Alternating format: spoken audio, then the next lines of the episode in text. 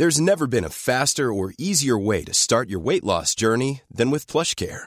PlushCare accepts most insurance plans and gives you online access to board-certified physicians who can prescribe FDA-approved weight loss medications like Wigovi and Zepbound for those who qualify. Take charge of your health and speak with a board-certified physician about a weight loss plan that's right for you. Get started today at plushcare.com slash weight loss. That's plushcare.com slash weight loss. plushcare.com slash weight loss. Heraldo Media Group presenta Me lo dijo Adela con Adela Micha.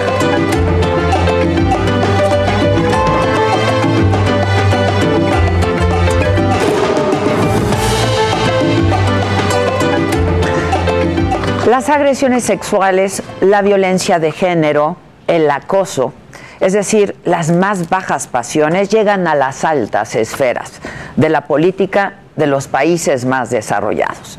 Una investigación de la Fiscalía de Nueva York reveló que el demócrata Andrew Cuomo, gobernador de ese estado, acosó a varias mujeres mediante insinuaciones sexuales indebidas, besándolas contra su voluntad, tocándolas incluso por debajo de la ropa e intentando acallar las denuncias en su contra. Esto es parte de lo que dijo Leticia James, fiscal general de Nueva York, sobre este penosísimo caso. The independent investigation has concluded la investigación independiente concluyó que el gobernador Andrew Cuomo acusó sexualmente a varias mujeres y al hacerlo violó leyes federales y estatales. Específicamente, la investigación encontró que el gobernador Andrew Cuomo acosó a empleados actuales y anteriores de Nueva York mediante tocamientos indeseados y no consensuados y haciendo numerosos comentarios de naturaleza sugerente y sexual. De acuerdo con la Fiscalía de Nueva York, 11 mujeres fueron víctimas de Cuomo. La investigación es muy sólida y las conclusiones son contundentes porque se entrevistaron a 179 personas, se revisaron 74 mil documentos que incluyen correos electrónicos, mensajes de audio y texto e incluso fotografías. Brittany Comiso, asistente ejecutiva de Cuomo, dijo que la situación que ella vivió con él fue un infierno. Además del acoso, Brittany tenía miedo de que el gobernador utilizara su poder político e incluso a la policía para hacerle daño. Esto fue parte de lo que ella declaró para la cadena CBS ayer apenas por la mañana. Entonces yo sentí mientras nos tomábamos la selfie su mano bajando por mi espalda hasta mis glúteos y los empezó a frotar. Regresó hacia mí y allí fue cuando puso su mano bajo mi blusa y manoseó mis pechos sobre mi brasier. Lo que me hizo fue un crimen, rompió la ley. La gente no entiende, es el gobernador del estado de Nueva York, es un luchador profesional. Andrew Cuomo ha negado categóricamente todas estas acusaciones. Dijo que él es un hombre cariñoso, que ocasionalmente besa y abraza personas de todas las edades, de todos los sexos y todas las preferencias para manifestar su amistad, su empatía y su afecto. Esto fue parte de lo que ha dicho Cuomo al respecto. Y los hechos son muy diferentes de lo que se ha señalado.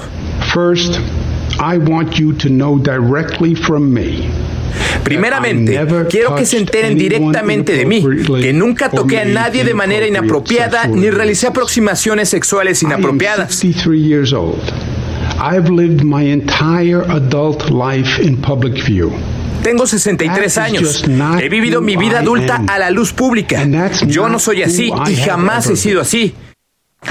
Y Cuomo descalificó también de manera particular y específica el testimonio de Charlotte Bennett, una mujer que formó parte de su equipo que ya había sido víctima de abuso sexual y que fue una de las primeras en denunciarlo públicamente. Y esto es lo que respondió el gobernador de Nueva York a Charlotte y a su abogada. Ellas sobreinterpretan comentarios que yo hago. Hacen inferencias que yo jamás quise. Describen motivos que jamás tuve. Y sencillamente escuchan cosas que yo jamás dije.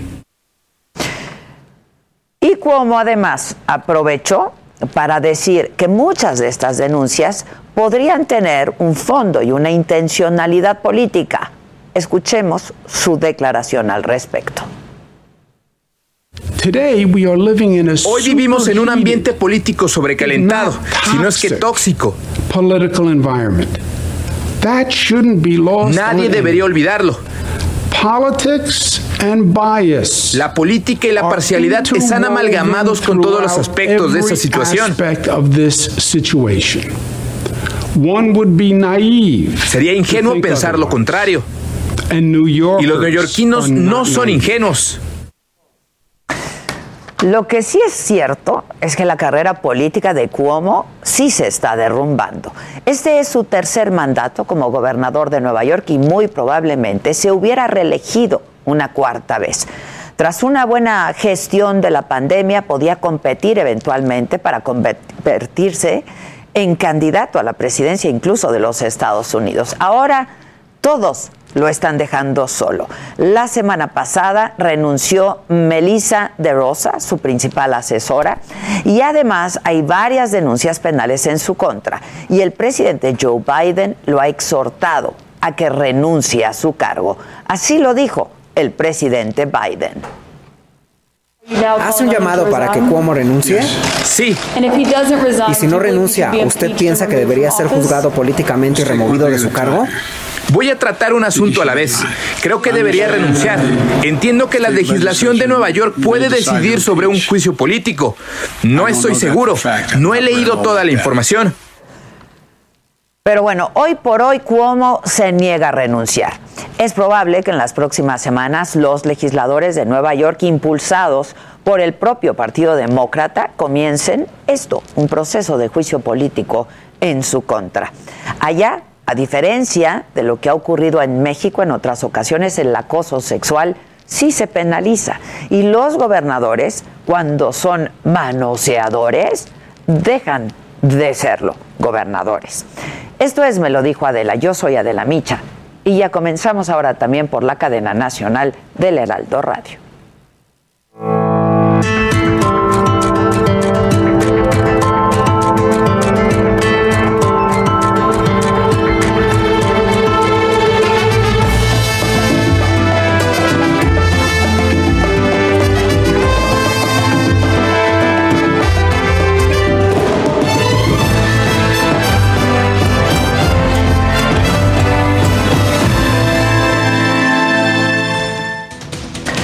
Hola, ¿qué tal? Muy buen día. Les damos la bienvenida ahora a todos quienes eh, recién nos sintonizan por la cadena nacional del Heraldo Radio. Muchísimo gusto de poder saludarlos hoy que es martes 10 de agosto. Esto es Me lo dijo Adela, yo soy Adela Micha y en la información del día de hoy, distintos medios de comunicación y en especial nuestra colega Azucena Uresti han recibido amenazas por parte de un presunto grupo del crimen organizado.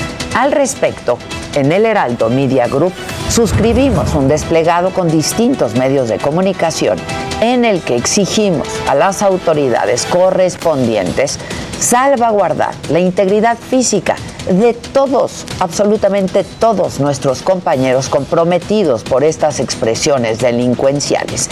México ya lo decía yo ayer, es uno de los países más peligrosos para ejercer el periodismo en el mundo. Situación que debe ser revertida mediante una acción contundente por parte del Estado mexicano. Son tiempos de garantizar la libertad de expresión y de fortalecer la democracia en el país, no de debilitar con estigmatizaciones. Eso eh, es parte de este comunicado que suscribimos varios medios de comunicación y que publicamos el día, desde el día de ayer. Y la Comisión Nacional de Derechos Humanos también condenó las amenazas contra periodistas y medios de comunicación. Esta dependencia aseguró que estará atenta para que el gobierno federal detenga a los responsables y garantice la seguridad de las víctimas. Y justo esta mañana el presidente también se solidarizó con mi colega Susana Uresti y dijo que el gobierno mexicano ya se comunicó con ella, ya se le implementó, dijo, un protocolo de protección. Repruebo completamente esas amenazas. No admitimos que se actúe de esa forma. Y vamos a proteger a, Azucena y vamos a proteger a todos. Vamos a estar junto a ella, apoyándola, protegiéndola. No está sola. Y bueno, en más temas de la mañanera y sobre el Tribunal Electoral del Poder Judicial de la Federación, el presidente dijo que no, que la crisis no se ha superado solo por la renuncia de los magistrados Reyes Rodríguez Mondragón y José Luis Vargas a la presidencia del tribunal. Incluso dijo que el haber nombrado a Felipe Fuentes Barrera como titular interino no va a funcionar e insistió en presentar una reforma en materia electoral. Lo dijo así. Porque no está bien el tribunal. No han demostrado actuar con rectitud. A mí me este, decepcionaron y tengo pruebas. Cuando eh, resolvieron cancelar las candidaturas en Michoacán y en Guerrero. Y sobre la pandemia, Hugo López Gatel, subsecretario de Salud, negó que la población infantil sea la más vulnerable en esta tercera ola de contagios y aseguró que los más afectados están siendo las personas de 25 a 59 años de edad. Entonces, todas estas ideas que han eh, circulado de que ahora es una epidemia de adolescentes y niños no tiene un sustento de evidencia ni en México ni en ninguna otra parte del mundo. Y en materia educativa, el presidente insistió en que se debe regresar a clases presenciales a finales de este mes. Esto a pesar de que hay padres de familia que se niegan a llevar a sus hijos a la escuela por miedo a que se contagien de COVID. Es como lo de la escuela. No quieren que vayan los muchachos a la escuela. Pero ¿cómo si podemos ir a los centros comerciales por otras actividades? ¿Por qué no a la escuela? Y sobre la discrepancia en los criterios en el semáforo epidemiológico de la Ciudad de México, el presidente aseguró que no hay ninguna diferencia con el gobierno federal y que la ciudad permanece en semáforo naranja. Incluso celebró que no haya restricciones autoritarias, pero de acuerdo a la Secretaría de Salud Federal estamos en México, en semáforo, en la Ciudad de México, semáforo rojo. No hay diferencias este, de fondo. Eh, ya se decidió, porque corresponde al gobierno de la ciudad, que eh, se tiene semáforo naranja y eso es lo que se está llevando a cabo. Y en otros temas y sobre la reapertura de la frontera con, de México con Estados Unidos, el canciller Marcelo Ebrard informó que el gobierno estadounidense va a donar 8.5 millones de vacunas contra COVID-19. 3.5 millones van a ser de Moderna, 5 millones de AstraZeneca. Esto con el fin de inmunizar toda la frontera norte y reabrirla el 21 de agosto, como se tiene planeado. Vamos a dialogar con el secretario Mallorcas, que es quien tiene a cargo este tema, para ver cuándo podemos eh, reabrir lo que son las actividades que ellos consideran que no son esenciales, reabrir a una actividad o un flujo normal. Eso es lo que se quiere hoy también conocer. Ya se tuvo una reunión, hoy vendría siendo pues una reunión más, pero vamos a ver qué es lo que nos dicen. El canciller también anunció que hoy a las 2 de la tarde van a continuar las pláticas con el gobierno de Estados Unidos en materia migratoria y sanitaria desde Palacio Nacional. Será con una delegación de ocho funcionarios. El canciller reveló que el gobierno mexicano va a retomar las pláticas sobre economía entre el gobierno de Estados Unidos y nuestro país. Entonces, ¿cuál es el objetivo, en síntesis, de ese diálogo de alto nivel? Eh, compartir cuáles son, cuál es la visión que tenemos de los próximos tres años de ambos gobiernos, qué debemos hacer para mejorar la infraestructura entre los dos países, acelerar el crecimiento económico tanto en México como en Estados Unidos y eh, en particular el énfasis en la zona sur de nuestro país, que también sea incluida pues, en las iniciativas que podamos tener juntos los dos países. Va a ser para septiembre, si aquí es pronto. Bueno, y vamos justo a Palacio Nacional, donde permanece mi compañero Francisco Nieto. ¿Cómo estás, Paco? Buen día. ¿Qué tal, Adela? Muy buenos días. Pues hoy fue una mañanera de muchos temas en la que destacó el deporte. El presidente López Obrador, al felicitar a la delegación mexicana que participó en los Juegos Olímpicos de Tokio, dijo que pues, los resultados obedecen a varios factores eh, por lo que los deportistas mexicanos merecen respeto. Incluso consideró que no se les puede culpar de los resultados obtenidos en esta justa deportiva, pues lo importante es que sigan practicando y no todo se trata de medallas. Para el presidente los deportistas hicieron todo su esfuerzo y adelantó que toda la delegación será recibida en Palacio Nacional y se les entregará un reconocimiento a cada uno. En ese sentido, pues expresó que los que hacen deportes como él que juega béisbol saben lo que significa eh, lo que es una competencia en donde a veces se gana y a veces también se pierde. Y hoy Adela fue martes del pulso de la salud donde el subsecretario de salud Hugo López Gatel informó que en esta tercera ola de contagios de COVID-19 se redujo el número de defunciones. Aseguró que la mortalidad de niños y adolescentes es muy baja en la tercera ola y descartó que actualmente esta epidemia esté concentrada en este grupo de edad, por lo que las teorías de que estas personas que en estas personas se concentra más la pandemia, pues no tiene ningún tipo de sustento. El subsecretario hizo una comparación de los fallecimientos entre la segunda y la tercera ola de contagios y dijo que a simple vista es notorio que en esta tercera ola pues hay un menor, una menor proporción de personas que pierden la vida en todas las edades y particularmente en edades mayores donde se disminuyó, disminuyó ya esta mortalidad. Y también hizo un llamado a vacunarse en especial a todas las mujeres embarazadas pues están dando el gobierno federal de que no se está vacunando. Pues esto es parte de lo que hoy sucedió en esta mañanera de la Muchas gracias, Paco. Gracias y buenos días. Buenos días. En el panorama general de la pandemia, Salud reportó, la Secretaría de Salud reportó ayer 6.513 nuevos contagios. Esto hace un total de 2.978.330 casos confirmados. Se registraron además 270 nuevos decesos, con lo que el número de fallecidos ahora Cifras oficiales es de 244.690 personas.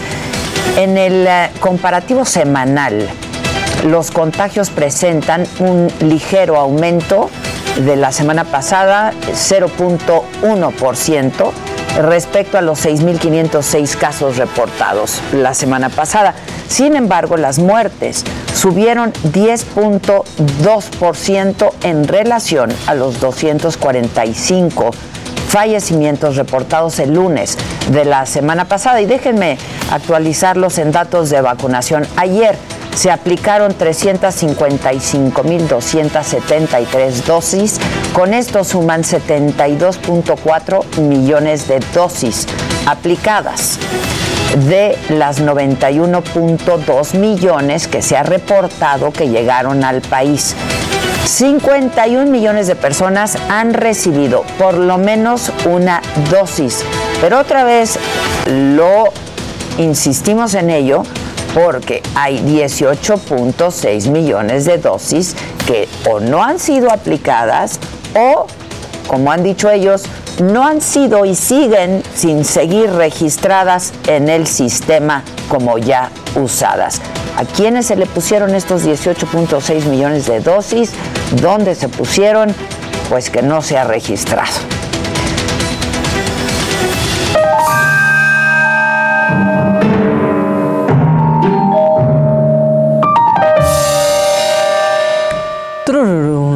Hola, buenos, buenos días, Radio Escuchas. Hola.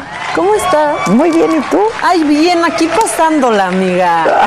Oye, hay mucha cosa macabrona y ya Paco Nieto hizo el resumen, ¿no? De qué pasó en la mañanera, pero... ¿Tienes? Ay, es que hay una cosa macabroncísima, porque fíjate que, fíjense todos ustedes, que hoy, pues le preguntaron al presidente que qué piensa, ¿no? De, pues, el rendimiento en Tokio. 2020, que ya podemos decir ahorita Tokio 2020, porque ya pasó. Sí, ya pasó, ya, podemos Ya no tenemos que decir la justa nipona, la justa veraniega, ya no tenemos que Ya hacer podemos esa decir, payasada. En los Olímpicos. Exacto. En los Juegos Olímpicos. En los Juegos Olímpicos. Bueno, eh, la cosa es que le preguntaron eso y más allá de su respuesta, que ya parece que pues es un sistema Montessori, sinceramente, aquí qué importa, qué importa el camino, no el resultado. Lo que importa es el esfuerzo. Y entonces dice el presidente, nosotros, nosotros los que hacemos deporte. Y yo dije, oílo, No pueden, oílo. no pueden poner la musiquita de macaneando. Exactamente. Oílo. Así lo dijo el presidente. No voy a presumir, pero los que hacemos deporte, No, presidente. los que jugamos béisbol o fútbol, mm, los que boxean, los que corren, pues saben de que pues es una competencia, a veces se gana, a veces no. No, presidente, no. Fue como, nosotros los, los deportistas de alto No, rendimiento. Pero ni de alto ni de bajo. Me recordó el presidente a, pues, a mi abuelo que una vez fue al doctor ya grande, le dice, ¿practica algún deporte? Y dice, natación. Y mi abuela dijo, hacía natación a los ocho años. ¿Por qué está diciendo esto? ¿Por qué está diciendo Ahí está esto? nuestra musiquita de macaneando. You're out. Es, es que sí. presidente. ¿Cómo? Qué bonita de tu voz, Plalolita. Este, no. Por cierto, Twitter impa- implacable ya, ya está, ya hay reacciones porque le pusieron el que hace deporte. Pónganos el que hace deporte. Sí, ya vi. El que hace deporte. No, Ay, no pero- se ve completa, no se, ve completa. Ahí está. Ahí está no es por presumir. deporte. Y se le ve la guayabera como una carpa con No. todo respeto. Ay, ya, pero arriba.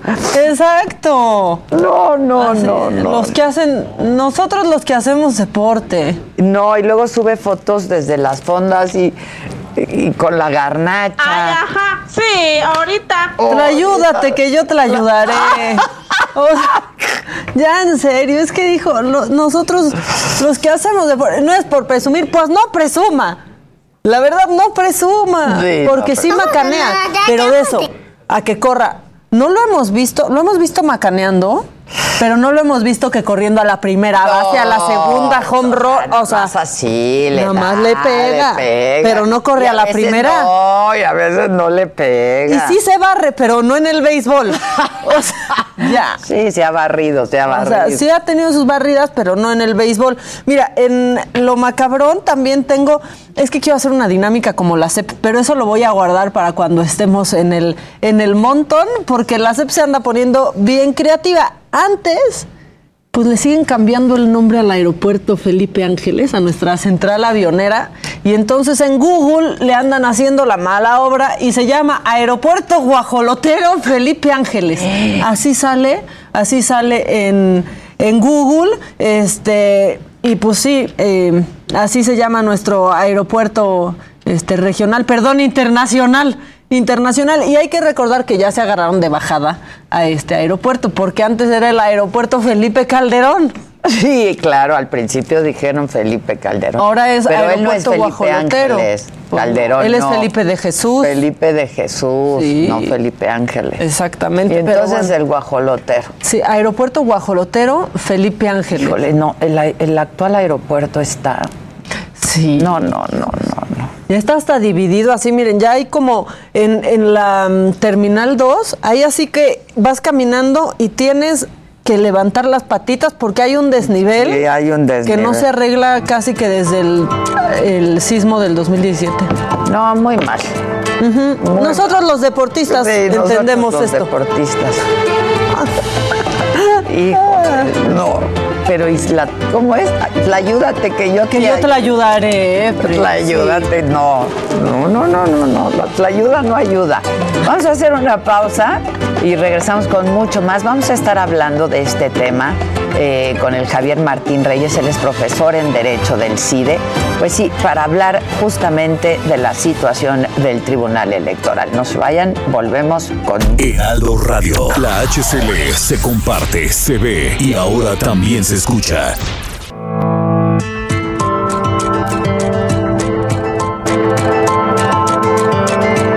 Continuamos en Me lo dijo Adela.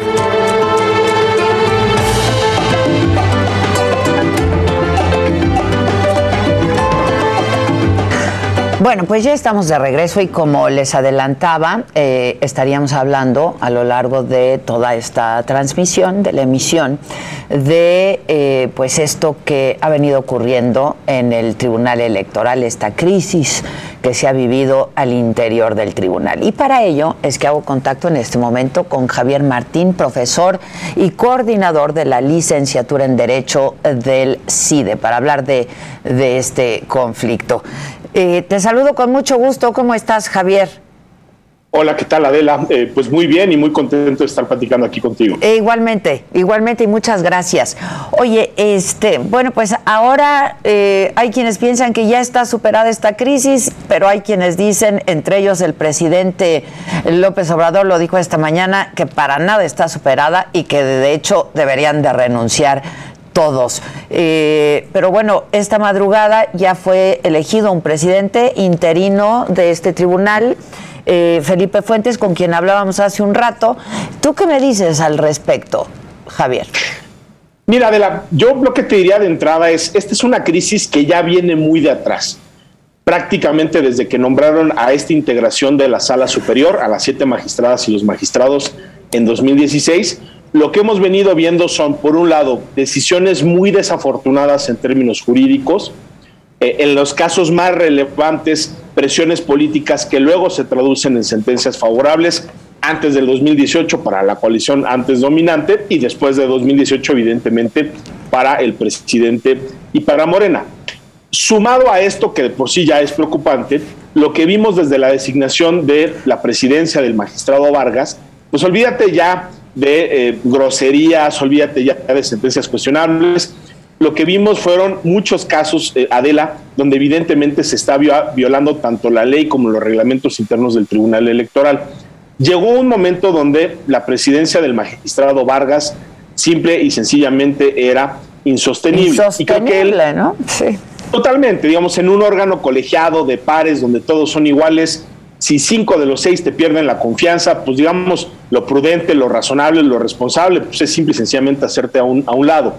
Esto no sucedió y por eso vimos la semana pasada algo completamente inédito, Adela, que fue justamente a los magistrados que estamos viendo ahorita en, en pantalla, cinco de, de ellos se juntan de alguna manera, montan una sesión, eh, digamos, alterna, nombran a un nuevo presidente, que en ese momento fue eh, Reyes Rodríguez, y lo que vimos, Adela, fue un momento donde había dos personas que se decían presidentes. Por un lado, Vargas, que decía, yo no he renunciado, sigo siendo el presidente, y luego veíamos también a Reyes Rodríguez, que decía, creo que con cierto mérito jurídico, que cinco de los siete habían votado por él y que en consecuencia teníamos una nueva presidencia.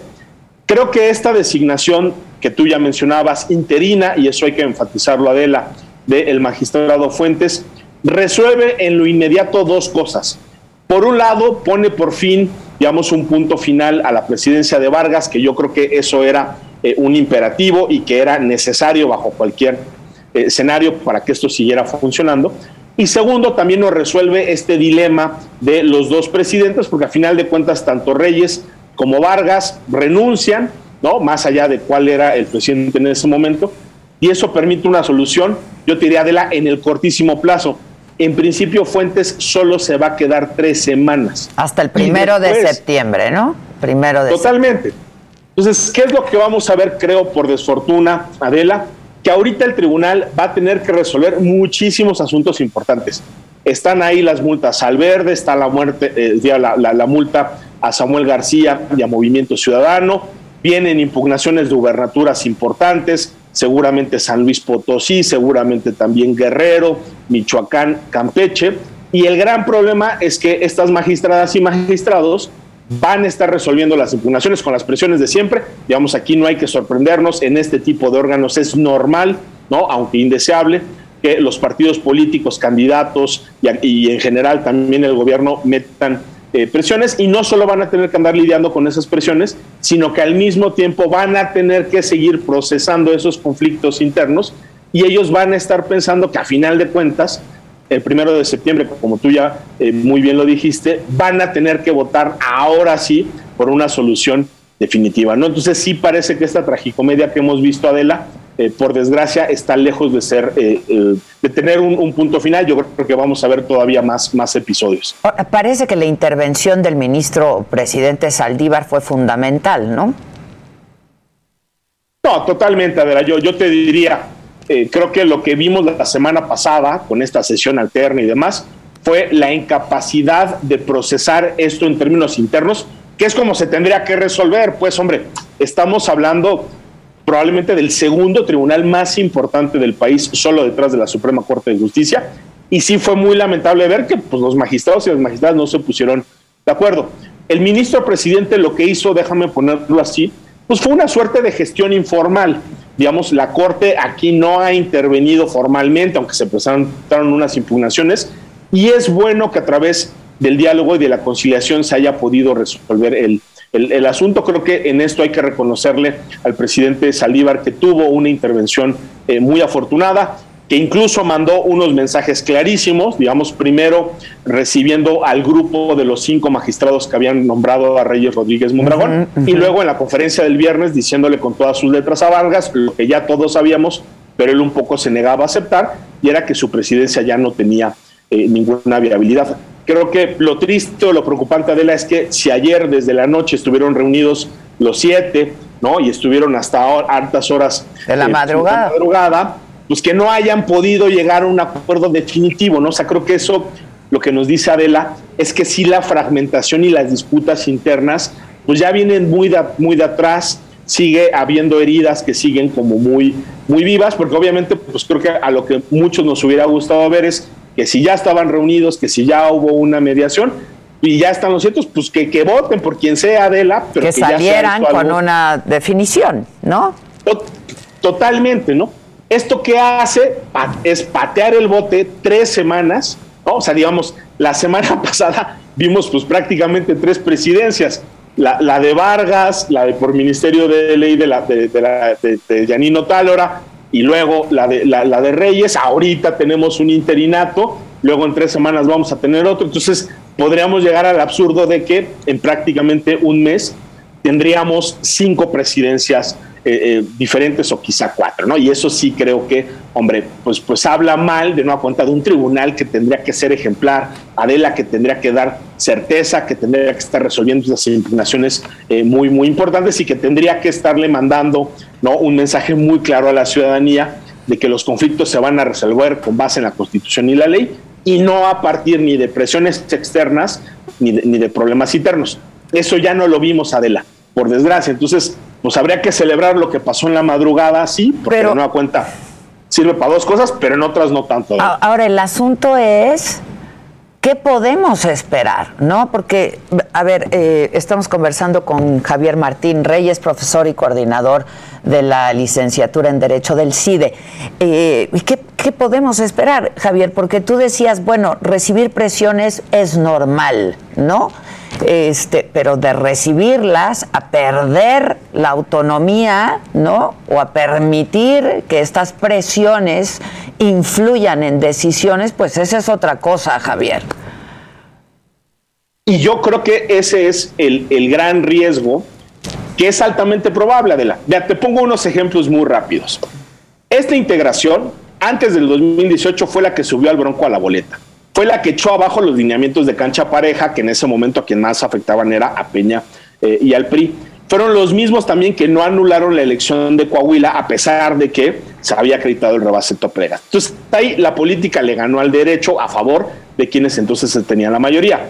Después de 2018, esta misma integración es la que le quitó la multa de casi 200 millones de pesos a Morena por ese famoso fideicomiso por los demás. Es la misma integración que le negó el registro al único partido de oposición nuevo que hubiéramos tenido, que era el caso de México Libre, y que en cambio le dio el registro a tres partidos aliados y satélites del López Obradorismo.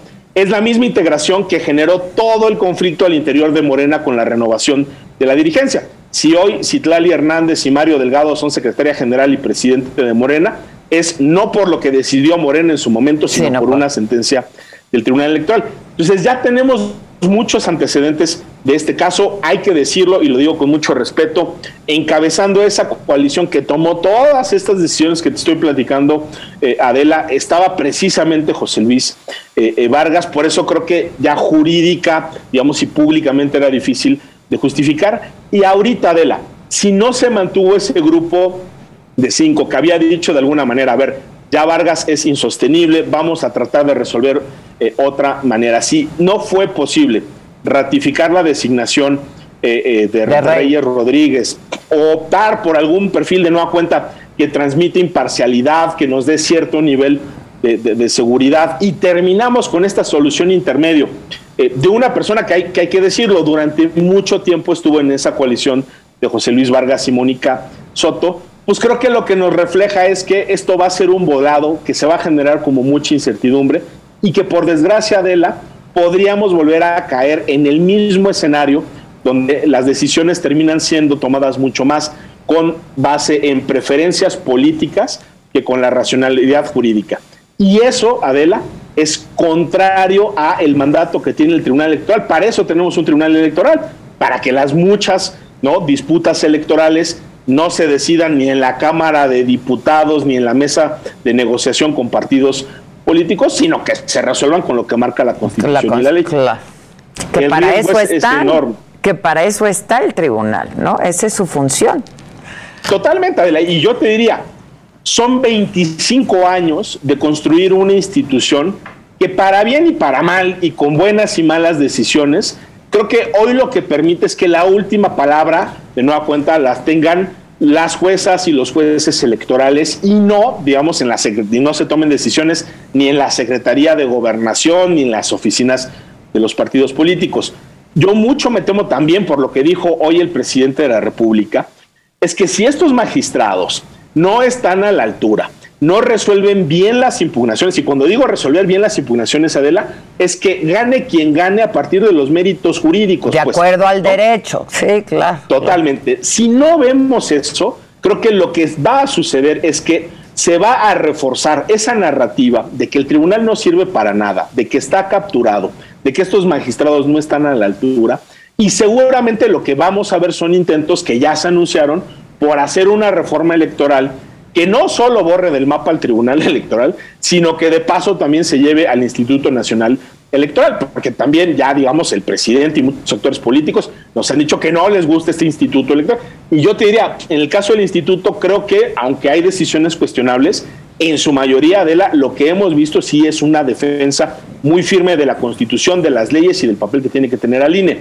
Ojalá que esta crisis en el Tribunal Electoral, Adela, no se convierta en el motivo perfecto para decir aquí nos vamos con un borrón y cuenta nueva, eliminamos estos órganos de garantía y de pasada pues terminamos nombrando tanto a magistradas y magistrados, ¿no? como consejeras y consejeras electorales afines a estas nuevas mayorías. Yo creo que eso sería Terrible. muy peligroso. Gravísimo, gravísimo. Creo que es algo que hay que sin duda tratar de evitar, pero aquí sí hay que decirlo.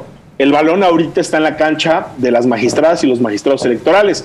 De ellos dependerá demostrarnos sí pueden estar a la altura, sí pueden resolver conforme eh, eh, a derecho y creo que gran parte de lo que vamos a ver ¿no? en las siguientes eh, semanas, Adela, va a estar relacionada precisamente con esto.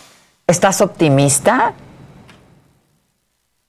Yo estoy un poco incrédulo, ¿no? Digamos, a mí, y, lo digo de verdad y con, con mucho respeto, Para mí fue una buena noticia que hubiera una coalición de cinco magistrados que le pusieran un alto al magistrado Vargas. Este es un magistrado que ha querido alterar votaciones en las sesiones del tribunal, que ha querido desaparecer literalmente acuerdos que se tomaron en el órgano más importante de vigilancia, que es la Comisión de Administración. Es un magistrado que ha suspendido sesiones, que ha demorado innecesariamente la resolución eh, de casos muy importantes. Se ha dicho incluso que ha alterado la manera en la cual se distribuyen eh, los, los casos. Entonces, digamos... Uy. Uy. Este, a ver si podemos restablecer el contacto, al menos para, para terminar con esto. Eh, ¿Sí? Javier, ahí estás. Ya, ya, ya de vuelta, de la. De vuelta. Eh, Javier Martín, profesor y coordinador de la licenciatura en Derecho del CIDE. Lo, lo, hago en beneficio de la audiencia de radio para que sepan con quiénes estamos hablando, presentarte de nuevo. Este, Javier, me decías, este, esto de la, de la, de la remoción de Vargas por cinco magistrados, ¿es legal? ¿Fue legal? Mira, yo te diría, Adela, este creo que fue un caso de, lo que los abogados diríamos es un caso difícil. Por un lado, tiene razón el magistrado Vargas cuando él dice que si uno revisa la constitución, la ley y los reglamentos, no hay nada que diga que el Pleno puede remover a, su presidente o que se tiene que seguir determinado eh, procedimiento.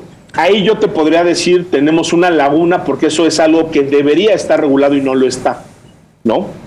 Por el otro lado, tienen razón los otros cinco magistrados cuando ellos dicen que la ley sí señala con toda claridad que ellos tienen la facultad de tomar todas las medidas que sean necesarias para garantizar el adecuado funcionamiento del tribunal. Y lo que ellos justificaron, creo que de manera convincente, es que si hubo no una, no dos, no tres, sino una serie de decisiones que sistemáticamente estaban afectando el funcionamiento del tribunal y que era posible atribuirlas al desempeño de José Luis Vargas como presidente. Entonces ahí, déjame ponerlo así, sí había una base jurídica y legal para tomar esa, eh, esa determinación. Creo que las dos interpretaciones, Adela, son, razonables, ¿no? O sea, digamos, los, y en un órgano colegiado, lo que sí te diría es, puede haber diferencias de interpretación, pero cuando hay diferencias de interpretación, Adela, pues el criterio que nos permite resolver cuál es la que tiene que prevalecer, pues es el de la mayoría. Y aquí es muy claro que una mayoría clara de 5 de 7 optó por esta segunda interpretación. Entonces yo diría, es discutible, hay argumentos de los, de los dos lados, pero sí creo que es razonable defender lo que hicieron eh, estos cinco integrantes. Ya, finalmente te pregunto, Javier, ¿tú percibes más intento de presión, intromisión desde el poder en esta administración que en anteriores? Bien, creo que es difícil hacer una comparación porque muchas de esas presiones nunca salen a la luz pública de la sabemos obviamente cómo, cómo funcionan ese tipo ¿no? de, presiones en el más alto nivel. Yo lo que te diría es, creo que nunca fueron ni tan abiertas ni tan burdas, ¿no? O sea, digamos, eh, hablar así directamente en las mañaneras, ¿no? O sea, que el presidente nos diga abiertamente, estos magistrados no sirven, o lo que acaba de decir de la Corte, ¿no? Donde básicamente lo que dijo es, el único ministro eh, honesto y en el que creo es Arturo Saldívar y ese es el único que puede hacer la chamba y la mayoría son unos eh, eh, corruptos, creo que es algo que jamás habíamos visto. Eso digamos, no nada más tiene efectos directamente en los órganos afectados. Eso le manda una señal muy clara también a todos los jueces inferiores, a los magistrados eh, y demás que saben que si toman una determinación en, contra del gobierno, pues entonces no solo van a tener ahí enfrente eh, declaraciones del presidente, sino que vamos a ver también procedimientos sancionadores a cargo del Consejo de la Judicatura.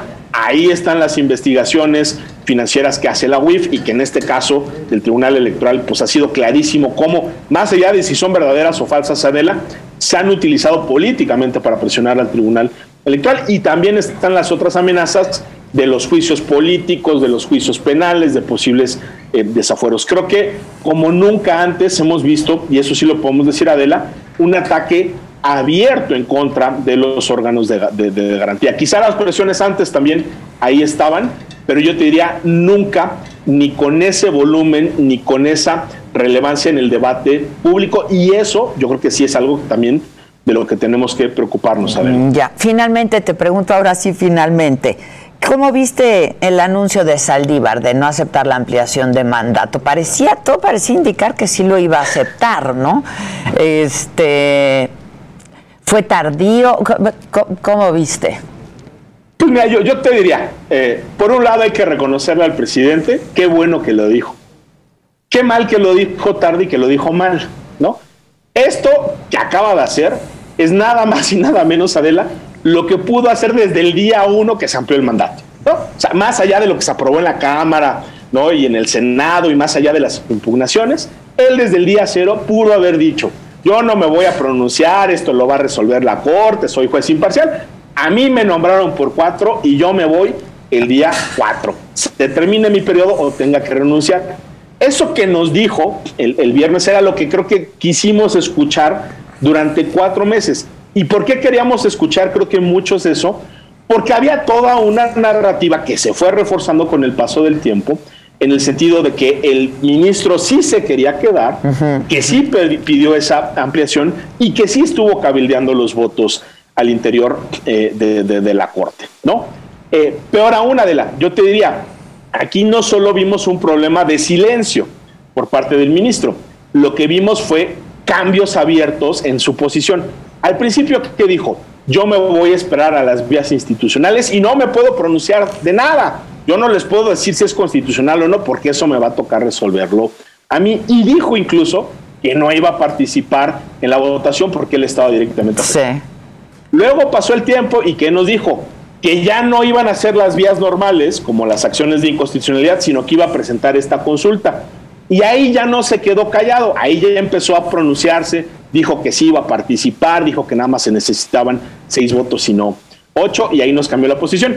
Y luego finalmente Adela, pues ya ni respetó ni las vías ordinarias ni las vías extraordinarias, sino que le quiso dar una solución política al asunto diciendo yo me bajo y además pronunciándose sobre la inconstitucionalidad, cosa que al principio nos había dicho que era una cosa impensable para un juez constitucional. Yo creo que todos esos cambios, ¿no? Toda esa posición que él sostuvo, lo que hace es que el peso de la declaración del viernes de decir yo no me quedo pierda mucha credibilidad y nos haga suponer fundada o infundadamente Adela de que probablemente sí se quería quedar, de que probablemente sí buscó los votos y no, le alcanzaron. No le alcanzar. Y al final, cuando no los traían, entonces ahí sí ya dijo, eh, me bajo. De nuevo, qué bueno que lo dijo, qué mal que lo dijo tan tarde y qué mal que lo dijo cambiando de opinión tres veces en el camino. Sí, caray.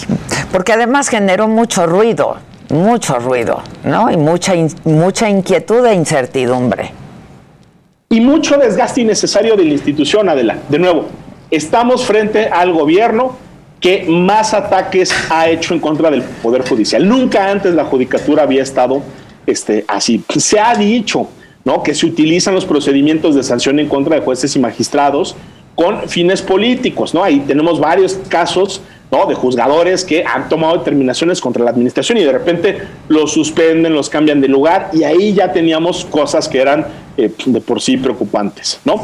Tenemos una reforma judicial con cosas buenas, pero también con cosas que empoderan mucho al Consejo de la Judicatura. Y luego, si a eso le sumamos, ¿no? Que todos los encargados de vigilar, sancionar, suspender, cambiar de lugar a todos los jueces federales del país se iban a quedar dos años más para coincidir con el fin de sexenio, pues ahí teníamos una, ya olvídate, semáforo este, naranja, ese era un rojo, rojo, rojo. Granate. Y el presidente no saliera a decir, yo no me quedo más tiempo, como sí hizo, por ejemplo, un consejero de la Judicatura, Bernardo Batis, desde el principio dijo, esto no es algo adecuado, esto no es constitucional, y eso hay que reconocer a Batis, porque a pesar de ser un político muy cercano a Andrés Manuel López Obrador, él sí lo dijo con todas sus letras. ¿Por qué el presidente Saldívar no lo hizo? Híjole, quién sabe, pero en el camino lo que generó fueron tensiones innecesarias, creo que mandó un mensaje como muy, muy preocupante. Y sí, digamos, salirte del partido en el minuto 89, cuando ya vas perdiendo 8-3, pues bueno, puede reconocerse, puede ser un gesto, pero, pues ya sabíamos que probablemente pues no ibas a ganar el, partido en el minuto que faltaba. Claro. Javier Martín, pues muchas gracias. Oye, vas a estar hablando de este tema hoy en un seminario en línea, ¿no? Exactamente, sí, vamos a estar ¿no? a las 8 de la noche en la plataforma eh, ¿no? ahí en mi cuenta de Twitter que es arroba J Martín eh, Reyes, pueden ver toda la información. Va a estar por ahí María Marván, que es una experta en temas electorales, va a estar José Roldán Chopa, que también es un eh, constitucionalista y administrativista muy, muy reconocido, y también Sergio López eh, Ayón, ahí vamos a estar platicando de esto, quienes nos quieran acompañar, este, pues nos dará muchísimo gusto verlos por allá. Del... Ahí estaremos 8 de la noche en esta plataforma. Muchas gracias. Gracias, Javier. Al contrario, Hasta la un próxima. Igualmente. Heraldo Radio, la HCL se comparte, se ve y ahora también se escucha.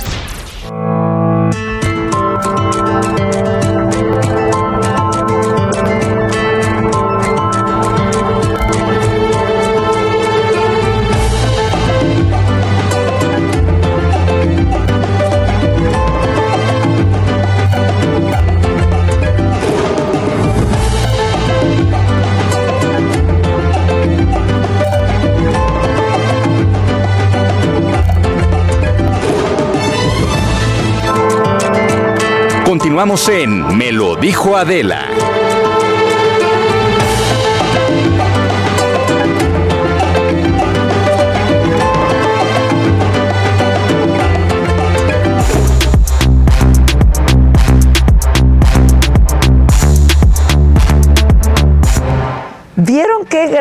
Mesa? Como bien decía, montón shot. Montón shot, De a montón. todos a la mesa. ¿Cuántos somos? No, pues somos la arrolladora banda limón. O sea, Ocho. La arrolladora Ocho. banda micha. Exacto. Claro. La arrolladora. A bailar a los lados. Exacto. Es que ya estamos todos los integrantes a la mesa. Gustavito Prado, como todos Hola, los martes. ¿cómo están? Y nos trajo a dos invitados. Les traje dos invitados. Mira, son dos muchachos extraordinarios que son. Que no son gemelos. No yo son pensé que gemelos, sí. pero son Roy Ambris y Arturo Ambris. Y resulta que ellos tienen algo que se llama el cinema fantasma.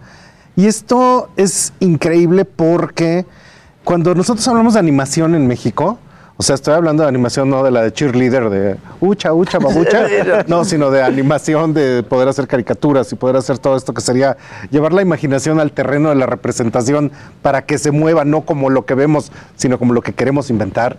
Pues esto es viejo, o sea, yo creo que tal vez de las primeras en los años 70 fueron los tres reyes magos, los super sabios, pero siempre ha sido un Super encuentro de traspiés en los que nunca realmente se, se logra hacer una animación mexicana hasta que ellos llegaron ya y llegaron bailando, no el ricachá, sino el stop motion. A a ver. Entonces, resulta que ellos van moviendo a las figuritas, ¿no?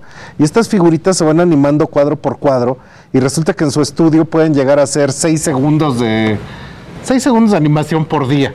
Cada Es animador. dolorosísimo. o Hijos, sea, es que sí. Es realmente como ver la vida pasar. Pero con esto que ellos hacen, que ahorita se está viendo en pantalla, y estamos viendo lo que es el trabajo de escenarios, de animación, de los fondos, etcétera.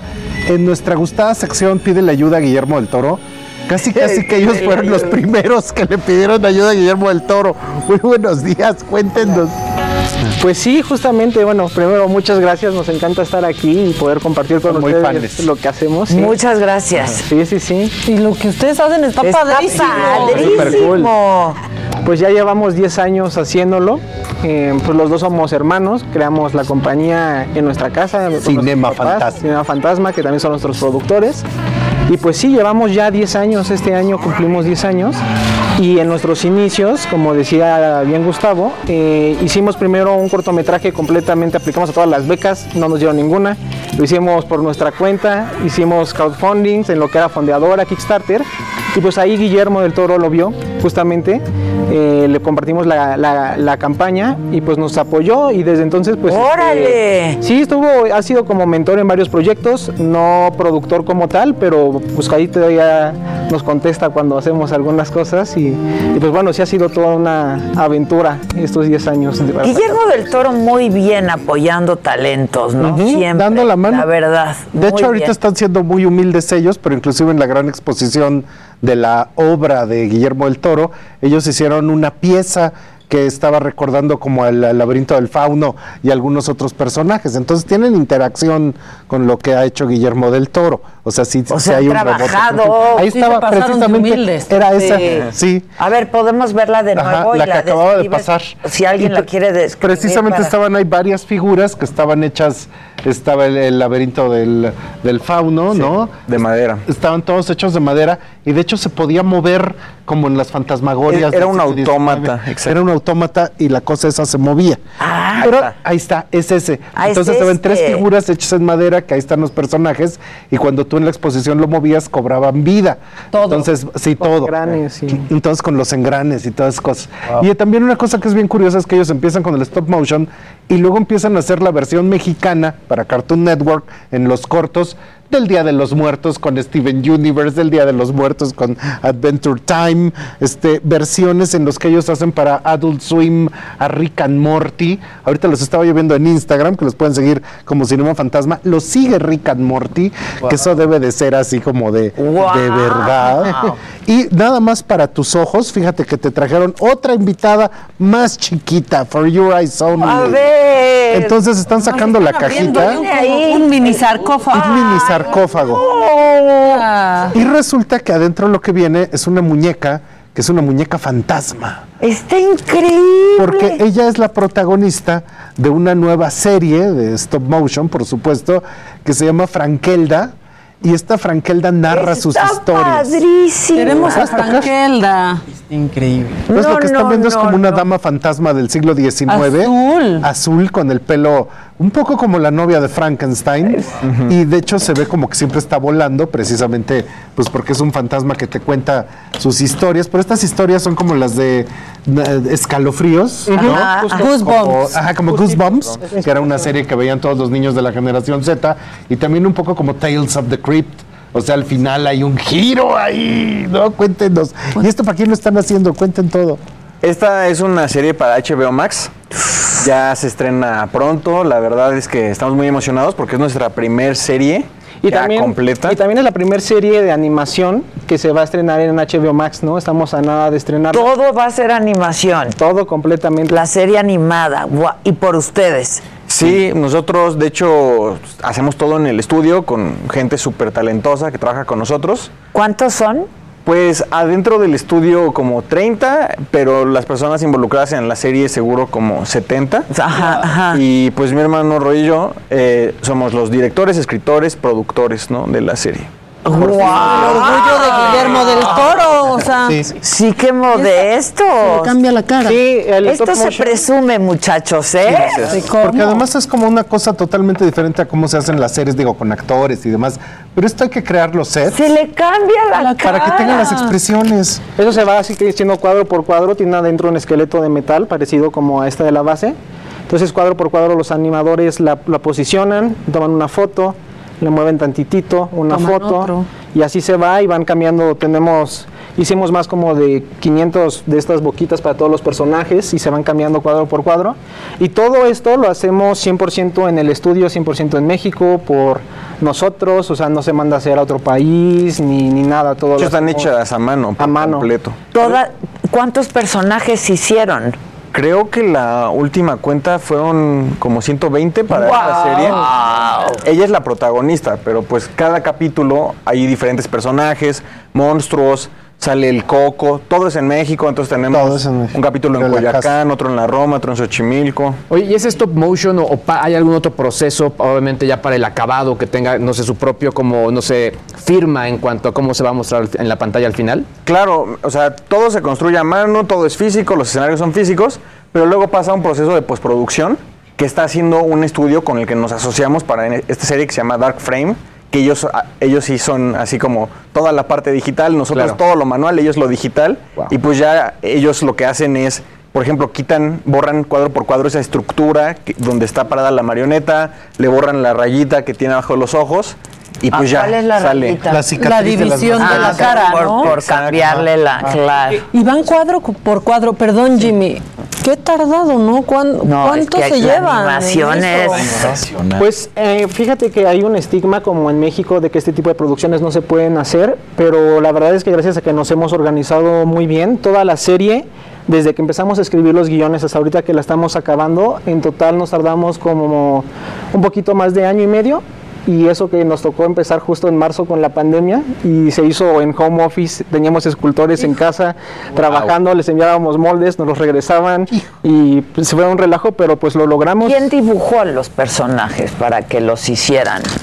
Los, eh, digamos que todo parte de Arturo y de mí, o sea, como la idea general de todos, y luego trabajamos con muchísimos artistas, unos de ellos, los diseñadores de personajes son Diego y Sebastián Ramírez, que ellos son gemelos y trabajan Ellos con nosotros. Ellos sí, exacto. Y hay muchas personas en el equipo, o sea, desde diseñadores industriales, ilustradores, animadores, em, pues de- diseñadores de moda, hay muchas personas que han pasado por... ¿Tú también? por aquí. Pues no, yo nomás los, los veo, pero mira la ropita, La el grado de ropita, detalle que no, tiene. no, no, no, O sea, está esto cuando lo están moviendo, esto está bordado, cosido, patronado, trae ropa interior del siglo XIX, la franquelda, o sea, el trabajo de pelo es perfecto, su joyería, pero toda una escala es de, de 25 Espectacular. centímetros. El vestido, los como el inicio de Pixar, ¿no? O sea. Pues a mí me gusta pensar que esto es como que el inicio de algo que va a ser De más ustedes, por supuesto. Exacto. Porque la verdad es que tenemos, no sé, 30 películas y series que nos gustaría hacer. Por fin HBO Max confía en nosotros para dejarnos hacer nuestra primera serie. Pues espero que se vengan muchas más. Y el proceso se agiliza un poco cuando entra HBO Max, porque justamente decía Gustavo que en un día producían 6 segundos de contenido. Entra HBO Max y sí facilita ese proceso y empiezan a producir más rápido. Pues sí, la verdad es que, o sea. Pues ahí baila el ¿no? perro. Sí, Exacto, sí, sí, claro. Y lo que pasa es que hay muchos animadores, ¿no? Entonces, esto es como un rodaje live action, o sea, es como este. Hay luces, hay cámaras, eh, hay escenografía, pero en un mismo foro podemos tener una unidad de fotografía en animación por acá, otra por acá, otra, otra, otra.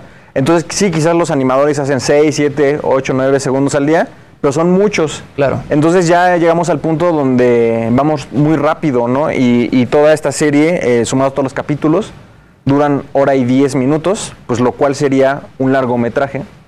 Y nunca en México se había producido un largometraje stop motion. Entonces este sería como el primero, solo que está cortado en cachitos para hacer una serie. ¿De cuánto? Son capítulos como de entre 12 y 15 minutos 15 cada minutos, uno. wow. Pero una cosa impresionante es que pues siempre vemos el cadáver de la novia y Sí. este el extraño mundo de Jack y eso pues que se hacen allá en el extranjero, pero esto se está haciendo en México. Sí, Pues, sí se puede. está increíble. Y es un sueño dificilísimo de poder levantar, pero entonces lo hicieron. Y además ellos son muy jóvenes, que eso Muy también está jóvenes. extraordinario. Unos chavos que se ponen a hacer un estudio que sí funciona y que sí le está dando respuesta a HBO, a Cartoon Network, o sea, a los grandes este, jugadores planetarios, lo están haciendo desde aquí, desde su estudio, de verdad, así como Steve Jobs, en su garage. Sí, En su garage estuvo claro. su estudio. ¿Cómo, cómo, cómo empezaron a reconocer que tenían este talento? Y los dos hermanos, ¿no? Este, Pues que lo que... Sí, a ver. Bueno. A ver, lo que pasa es que Roy y yo somos súper atascados del arte. O sea, nos encanta la fotografía, la escultura, el contar historias. eh, nos gustaba actuar. Junkies del arte. Todo. Entonces, como que para nosotros el stop motion es la mezcla de todo. O sea, porque haces esculturas que viven y, y cantan y todo. Y Roy, eh, desde que era muy chico, empezó a tomar cursos de caracterización, efectos especiales y escultura. Maquillaje, también te echabas de monstruos ¿sí? y todas Sí, esas cosas. y- de y- cicatrices. caracterización. Sí. No, y luego ya después eh, pues nos dimos cuenta que todo eso, pues ya no hago como tal, pero se podía aplicar a, a esto. Y la verdad es que tenemos un super equipo también a lo largo de estos 10 años hemos como que ahora sí forjado y hemos como que se hace la llamada y las personas llegan, ¿no?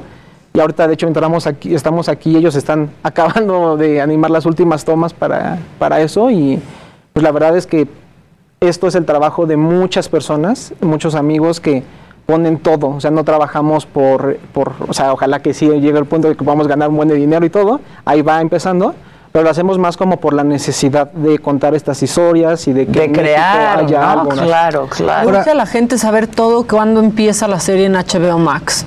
Pues es que ya está puntito, puntito, Ya puedes de decir la terminar. fecha, pero Digamos que, que es muy... Inminente. Es muy inminente en una Muy agosto. fecha como de, de miedo, pero no podemos decir exactamente... Ah, Ah, bueno. Yo no lo dije. ok, ok. Una cosa que a mí me emociona muchísimo, a ver si no lloro, es que ellos tienen un proyecto que se llama La Balada del Phoenix, La Balada del Fénix. Y entonces hace rato salieron unas imágenes que es este pájaro rojo, ¿no? Que es este un fénix en la Edad Media. Pero aquí el gran problema de la animación en México creo que ha sido la densidad de las historias. O sea, no cuentan algo que sea tan denso, tan profundo, tan complejo, que te atrape. O sea, acaba siendo como anecdótico. Ah, sí, fue a la montaña. ¿no? O sea, pero esto de la balada del Fénix realmente está planteado para hacer una obra compleja en la Edad Media, llena de personajes, de magia, el, el viaje que va a tener este personaje, la ropa. Y ahora se van a aventar para hacerlo en largometraje. ¡Wow! Entonces, ¿cómo va a estar eso? Cuenten ese sueño. Pues también ese, justamente, ¿no? Eh, ya vamos trabajando, ¿qué? Como cinco años en esa idea eh, de largometraje. Eh, los dos estudiamos, eh, yo maestría en guion, él en escritura creativa, como para poder, justamente lo que decía Gus, ¿no? De, de trabajar más en la historia. Hemos trabajado en diseños, ya se hizo una prueba de animación, ahorita estamos empezando con unos minutos de animación para tratar de vender lo que queda. Eh, y pues sí, justamente ese es como nuestro objetivo. Eh, nos gustaría ya haber podido empezar, pero no hemos encontrado los recursos Pues todavía es que para es carísimo para hacer eso, es muy caro. Muy caro, pero súper barato a como cuesta En el Estados resto del Unidos, mundo. por O sea, ejemplo, ni claro. siquiera una veinteada parte, así te lo pongo. ¿Y Guillermo? ¿Ya le hablaron a su amigo Guillermo? Guillermo tiene su proyecto de animación stop motion en Guadalajara y esto pues es totalmente en la Ciudad de México, no entramos en sus planes, Ah. pero por nosotros está bien porque nos ayudó al inicio, nos apoya actualmente, nos da consejos. Y ahora van a competir. Tenemos que hacerlo solo. Pues, pues de alguna manera Pues quizás, sí, ¿no? pero pero ya llegamos como que al punto donde no dependemos de él ni de ni de que alguien directamente nos ayude, o sea, nosotros andamos todo el tiempo alzando la mano buscando Pero juntas, necesitan buscando- financiamiento. Sí, para que se pueda producir por completo eh, la película. Aunque creemos que una vez que se estrene la serie, pues va a ser un poquito más fácil. Claro, va a ser más Ella lo va a ayudar. Sí, claro. Oigan, ¿y cómo es el contacto con la comunidad de, de animadores en México? Porque obviamente está Anima, están los de Olin, están los de Huevo Cartoon, o sea, ¿qué tanta relación tienen con ellos y cómo se comunican? Pues la, por suerte la, de toda la industria de animación, los que estamos haciendo animación, eh, en general nos conocemos todos y somos como una gran familia en México. Eh, es, siempre es muy bonito, ¿no? Ver que en una industria, o sea, veníamos de cine, como que no nos encantaba tanto, pasamos a animación y nos encontramos que todos somos unos geeks, ¿no? Y apasionados de eso, que en realidad estamos encerrados dibujando, haciendo monitos. Entonces, la verdad es que hay mucho apoyo. eh, nosotros tratamos de colaborar siempre con cuantos más estudios podamos, con diferentes técnicas. Creemos mucho y, y veo que en general todos en la industria de la animación están igual. Estamos en un momento bien bonito de la animación en México, en el que se está eferveciendo todo y que está nada de hacer un boom. Y yo creo que en unos años la animación mexicana va a ser considerada como esa categoría que tiene, por ejemplo, la animación francesa, que es como muy de arte, que es muy diferente a lo A que lo se ve en Estados Unidos. Unidos, claro. Y el, el- el talento, no solo en nuestro estudio, sino en que en todos y en todas las técnicas está, pero brutal. Está Por muy, ejemplo, muy ahora que pues necesitan más gente para la serie, echaron mano de pues de sus colegas, supongo, aunque estén en, en otra compañía. Lo que pasa es que también, o sea, por ejemplo, en el estudio que hace rato decía que somos como 30, 35 adentro, en realidad solo 5 son animadores. El resto es gente especializada, por ejemplo, Iluminación. en foto. Mi esposa es la directora de fotografía Ah, y nos conocimos juntos. ¿Estás estudiando. casado? Sí. Dios mío. Tengo 33. ¿Estás casado? Me lo dice como ya estoy enorme. Sí, sí, sí. sí, Grande, ¿no? O sea, 33. ah. Hola, tengo 35. Estoy casada. ¿También? Tengo mi novia, que ella es la directora de arte del show. Todavía no nos casamos. Qué pero- hábiles son. Tenemos a- todos somos una gran familia en Cinema Sí, Fantasma. familia. Estamos súper agradecidos. Yo sí veo a todos como Pues es hermanos, que tienen hermanas. intereses en común, pues sí, con quién te relacionas, con quién tienes intereses. Con quien te en entienda. Con quien te Con entienda. quien te entienda, esa claro. parte es muy interesante también. Yo leí por ahí que también sus papás este, participan en, en- en todo su proyecto. Yo quiero saber qué, qué- cómo son sus papás. Sus papás son productores, son directores. ¿Cómo fue crecer con artistas que pues, te permiten de repente arriesgarte y atreverte a hacer este tipo de cosas? O más bien, imaginarte que se pueden hacer este tipo de cosas, ¿no? Sí, pues nuestro, lo que pasa es que tenemos un perfil bastante extraño. Porque mi papá es la mezcla de ellos dos. Eh, mi mamá es totalmente artista, es diseñadora, es súper humanitaria. Y mi papá es totalmente administración de proyectos, negocios. Ah, bueno, ya.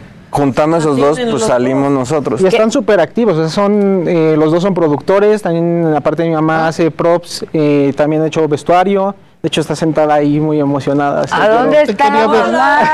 ahí está. Es que es tu fan número uno. Adela. Sí. Gracias, yo también. Ya, ya yo también. Ahora, hay, hay que reconocer que siempre en Estados Unidos hay que Silicon Valley, Capital Ángel, ¡mua! la Sí. manga, una mamá mexicana. Eso es lo que Claro, mueve las que cosas. impulsó todo Que- eso. Sí, una mamá mexicana te ponen. El estudio sigue ahorita en, en la en la azotea de, de la casa de mis papás. Y ahí van diario 30 personas a trabajar. Y pusimos una carpa y ahí, ahí trabajamos. Hay que, hay que po- se puede ir a grabar y ver Claro, cómo padrísimo. ¿no? Hay Claro. que ir a ver cómo chambean. Vas, Jimmy. Yo me lanzo cuando me invitan. hacemos de hecho, también es como un lugar mágico, mira. Cinema o sea, el estudio fantasma. tiene así como una casa con una puerta redonda.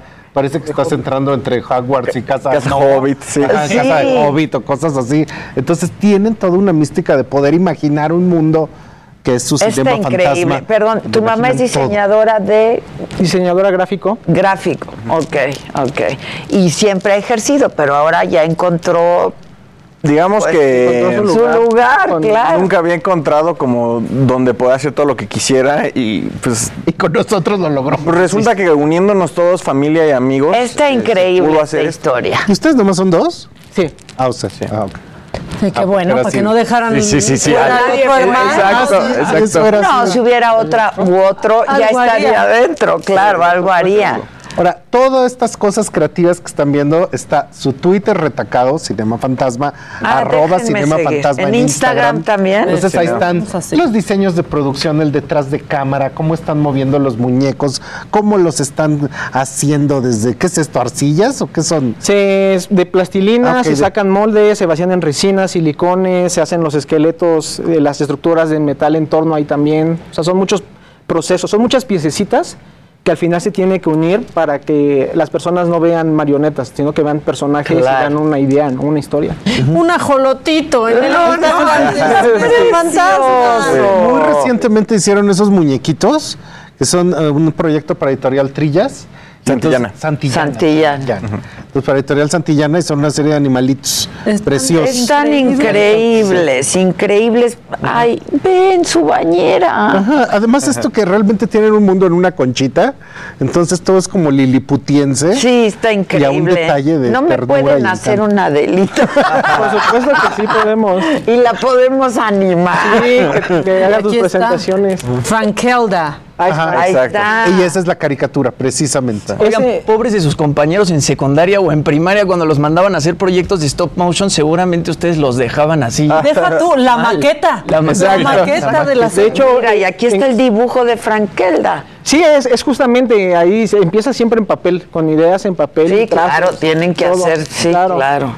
Y sí, es, es muy chistoso porque en primaria, eh, también con mi mamá, pues Halloween era el evento. Entonces, no sé, era como poner una fábrica desde que estábamos en primaria de dos meses para hacer nuestros disfraces, ¿no? Entonces, este, llegaba Halloween y llegábamos de jinete sin cabeza con caballo, una piñata de caballo. ¡No! Cosas así espectaculares. Entonces, pues sí, toda la vida nos hemos estado entrenando para, para Y eso. se ganaban el primer lugar en disfraces. Hasta la fecha todavía nos lo dice, o sea, gente que no hemos visto en 10 años. Ay, los hermanos Ambrís que siempre ganaban el disfraz de Halloween. Pues claro. Jinete Oigan, aplausos cabeza. a la mamá. Sí. Aplausos a la mamá. Nuestros disfraces para el Halloween que hagamos en la saga. Hay que hacer algo, ¿verdad? Sí, porque luego los programas se disfrazan muy mal, ¿eh? Sí. Muy mal. Luego hasta son las versiones piratas de los personajes. ¡Pásele! Ay. Se va a ¿Le da morir. pena? ¿Cómo se llama? Adriana. Adriana. Familiar, Adriana. Tenemos un minuto, igual nada más, pero cu- Muchas felicidades, Adriana. Fascinada. No, a ustedes, muchas gracias. No, al contrario, felicidades porque han hecho cosas increíbles. Sí, muchas felicidades. Muy bien. Y además yo supongo que el amor al arte desde chiquitos pues viene de ti. Eh, y, y de mi esposo, porque la verdad es que nos encantaba desde chicos llevarlos a teatros, al, al cine, a, eh, a- a museos, siempre, siempre buscando el arte. La verdad es que contándoles cuentos, nunca pensé hasta los abuelos, o sea, era contarles cuentos y fantasía y media, así van de cacería con el abuelo a cazar lagartijas, según esto. el jardín. Y era una aventura. Entonces, todo viene desde ahí. ¿Y, de- y siempre historias de terror? Ah, sí, eso. A los ocho años íbamos a Blockbuster y nos rentaba Leprechaun y Rocky, cosas así en lugar de... Todo lo que un niño puede soñar. Sí.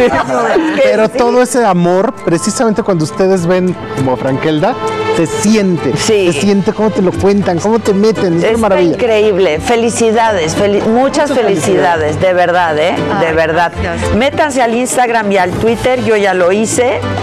Cinema Fantasma en Cinema Instagram y en Twitter. Y en Facebook. Y próximamente, el día de Halloween o de Muertos, se estrena, ¿no? Por esas fechas, ¿no? Por ahí. Entre esas fechas, Unas- de miedo, unas de miedo. Exacto, de miedo. Heraldo Radio. La HCL se comparte, se ve y ahora también se escucha.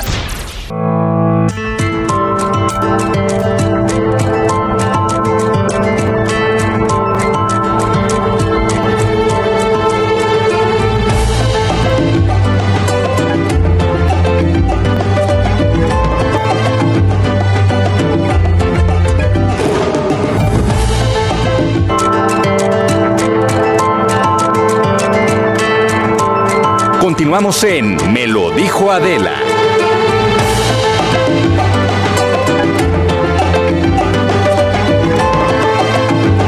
Yo sí llegué a dudar si quería. Todos.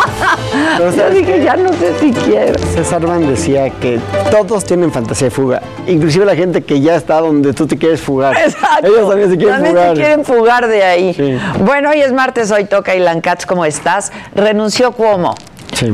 Finalmente hace un- nada acaban de, de decirlo que renunció Cuomo, que también yo creo que pues ya era insostenible, ¿no? Este, el gobernador de Nueva York, es que hace un rato yo les contaba cómo había estado el asunto. Hijo Andrew del gran Cuomo, Mario Cuomo. Hijo de Mario Cuomo, renunció hace minutos a su cargo como gobernador de, de Nueva York, ¿no? Por señalamientos de acoso sexual a 11 mujeres que pues al parecer está todo muy detallado, eso ha dicho la fiscalía, está muy detallado. Este, si quieren podemos escuchar eh, la renuncia de Cuomo. Yo amo a Nueva York y los amo a ustedes. Y todo lo que tengo y lo que he hecho fue motivado por ese amor. Y no quisiera estorbar de ningún modo. Pienso que en estas circunstancias la mejor manera que tengo de ayudar es haciéndome a un lado. Bueno, pues se hace a un lado, renuncia, eh, cuando apenas había dicho que pues había un trasfondo político, intenciones políticas, porque pudo haberse reelegido por cuarta vez, ¿no? O pues este era presidenciable también. Sí, pero Andrew Cuomo es un animal político. Nació este, en una casa de uno de los políticos más astutos de la historia de Estados Unidos, Mario Cuomo, que inclusive, para los que no lo saben, Bill Clinton le ofreció, cuando se retiró Cuomo, cuando terminó su gobernatura, le ofreció una silla en la Corte Suprema de los Estados Unidos y no la tomó el papá de Cuomo.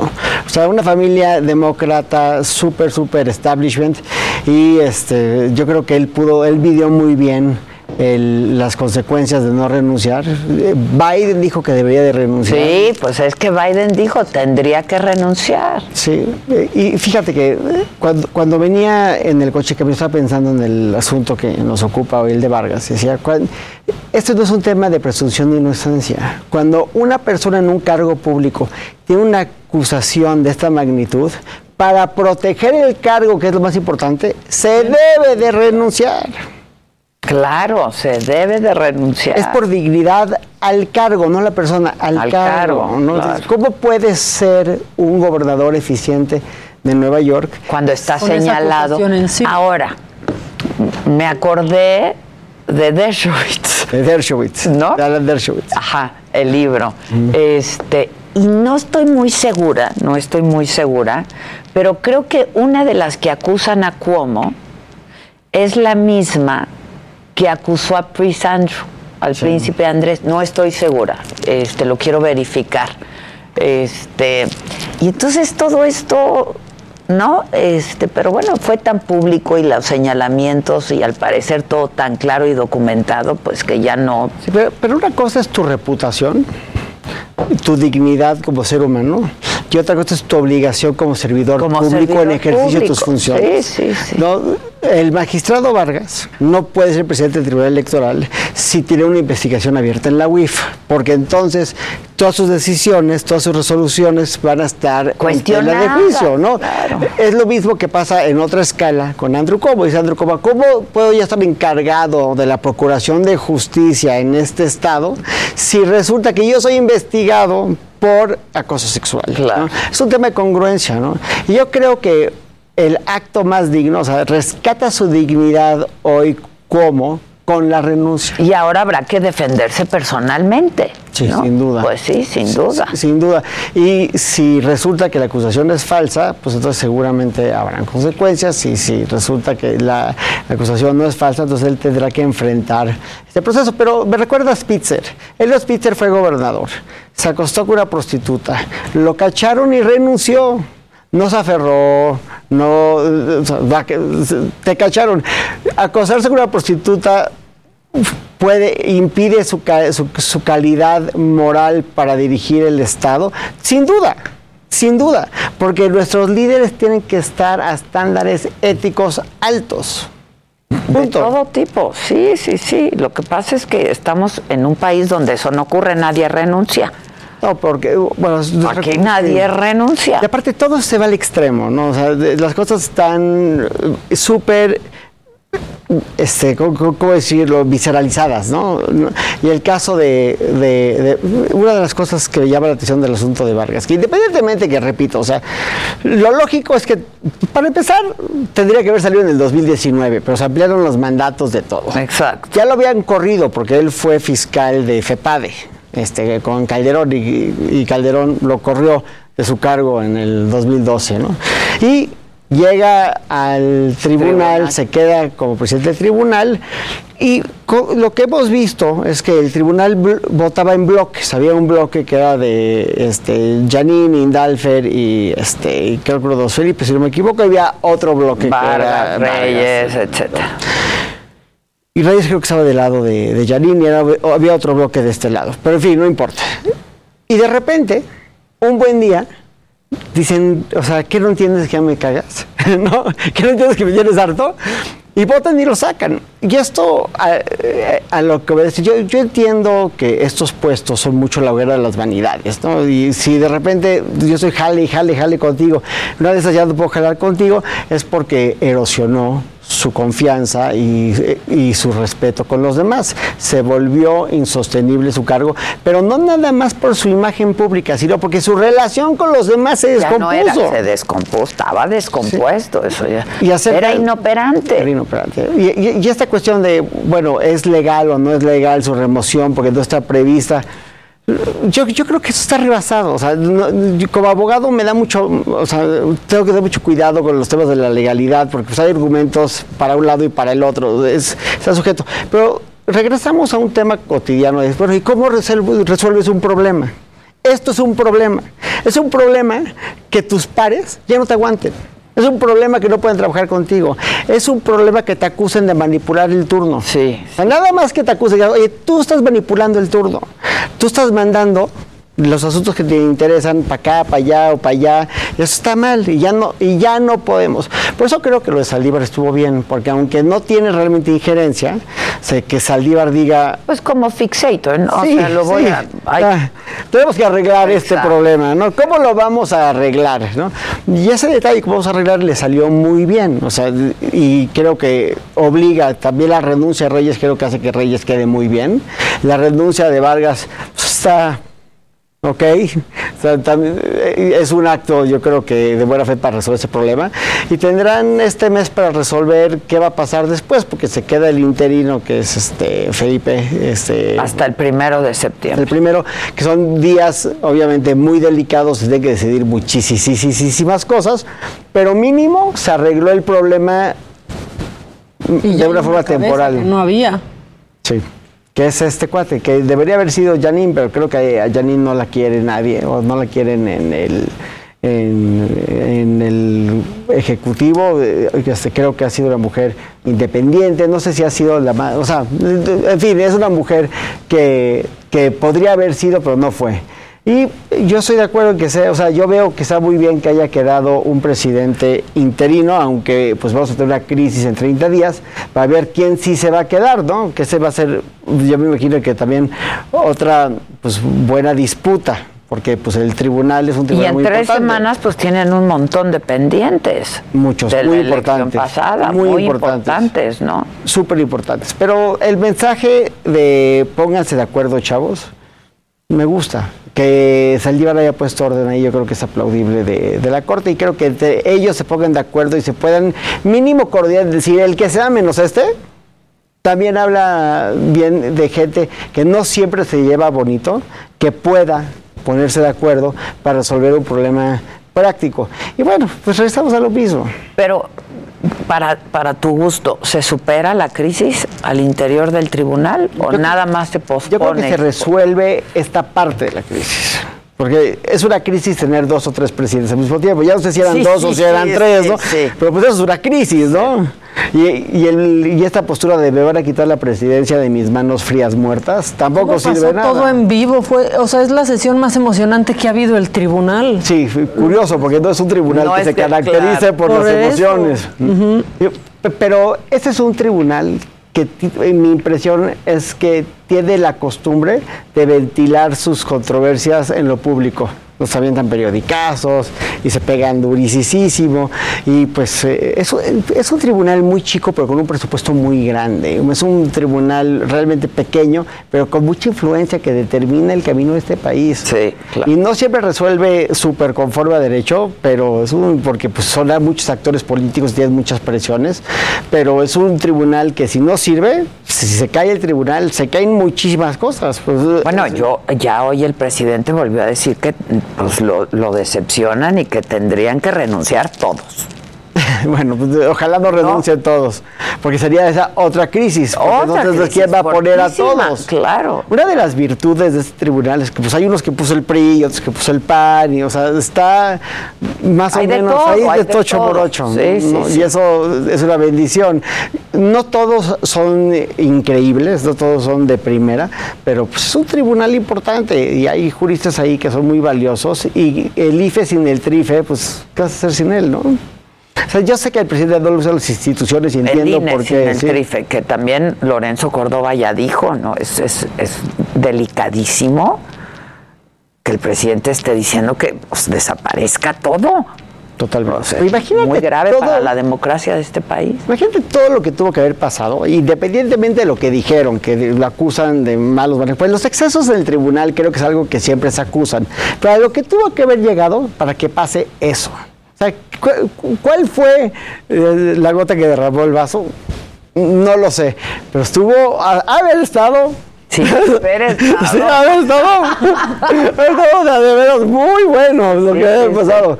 Porque pues, la misma gente que votaba con él se, se le volteó. Se le volteó, ¿no? Y se quedó muy solo y, y- y se veía, pues, se veía preocupado, ¿no? Y Oye, ¿y lo de Saldívar? Mira, mucha gente ha criticado el actuar de Saldívar por el tiempo que pasó y la forma, ya pero Claudia, dijo que iba a pasar, hace meses dijo Claudia que iba a pasar exactamente esto. Claudia Aguilar, te saludo a la distancia. No la fe. El martes 17 ya viene. Ah, ok. ¿Ya está bien? Ya está ya bien. está bien, ya está Qué bueno. Pero, pero, en fin, Claudia dijo que iba a pasar exactamente esto y se cumplió, o sea, tuvo voz de profeta. Yo aplaudo enormemente que es, ahora sí que haya sido como haya sido, como dice el, El clásico. el clásico. Yo celebro que la- esta decisión sea una decisión conforme a derecho. Sí, pero la tardanza, que hablábamos de esto hace un rato, se presta a suspicacias, ¿no? De que sí quería, pero entonces cabildió, pero entonces no le alcanzaba y entonces ya salió a Podemos decir... especular mil cosas porque hay mil Sí, cosas que no pero se presta por, e- justamente por eso. Pero pensando, pensando mal, vamos a pensar mal. Pensando mal, al final del día, pues un- sale con una decisión que lo saca airoso. Y pensando bien, que lo que dijo Claudio desde un principio es, pues él es un hombre de formas, lo va a poner a su- sujetar decisión de pares, le seguramente dijeron, "Oye, ahí viene la decisión. Yo creo que quiso salir antes que la resolución, a decir, así que... Conmigo no cuenten, ¿no? Y es una resolución que si no salva su imagen permanentemente para la posteridad, sí impide que se siga deteriorando. Yo, yo la verdad es que me quedé muy satisfecho, hasta, hasta tuiteé bravo Saldívar. Hay quien me dijo, no, ¿cómo que bravo? Sí, pero pues la verdad es que hay que ver a los hombres, como decía Ortega Gasset, el hombre y sus circunstancias. Aparte no va a ser fácil tener al presidente diciéndote, te vas a quedar, ¿eh? Te vas a aquí, quedar. te quiero aquí. No es muy Pues fácil criticarlo, pero pues las presiones de esos puestos... Pues sí, el hombre es él y sus circunstancias. ¿No? Sí, así es. ¿Qué me mandaste de Cuomo? Porque no pude verlo. Ah, bueno, no tiene que ver con Cuomo. Te preguntaba si era la misma mujer porque justo sale que Virginia Roberts, víctima de Jeffrey Epstein, demandará ya al príncipe Andrew. En, en Estados en Unidos. Estados Unidos, que, eh, bueno, pues el príncipe Andrew dice, y esa ha sido la controversia desde el principio, que él no conoce siquiera a esta, a esta mujer, aunque tiene fotos en donde están posando ahí él muy agarradito del derrier de la dama este, en, las fiestas de, Jeffrey Epstein. Sí, que de hecho sale en el documental. Exacto. Sale en el documental. ¿Viste el En documental? Netflix. Está bueno. Está bueno, Está ¿no? Sí. Pues mira, eso de que no la conozco, o sea, si, si se toma unas fotos, Ah, se lo digo sí. igual. O sea, yo puedo no conocer a alguien con el que me tomé una foto, ¿no? O sea, pero creo que en este caso el contexto de, de la cercanía vuelve el tema, pues la, la negación la vuelve sospechosa. En este caso, Sí, bueno, pero a lo mejor pues me puedo tomar una foto contigo y la verdad no sabes quién te está pidiendo que te tomes una foto. Y ¿no? años después, sí.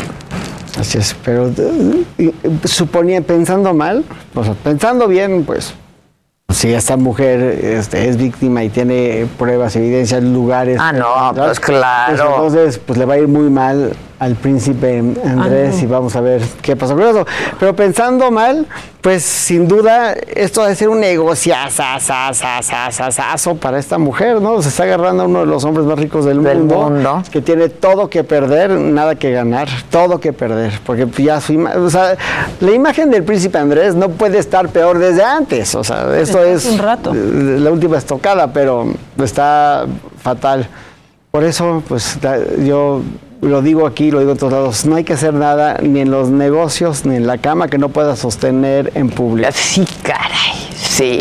Tienes toda la razón. Luego todo parece muy sospechoso. Sí, se ve muy mal. Se ve Pues, No hay mal. cómo explicarlo, no hay una razón para que te haga quedar bien.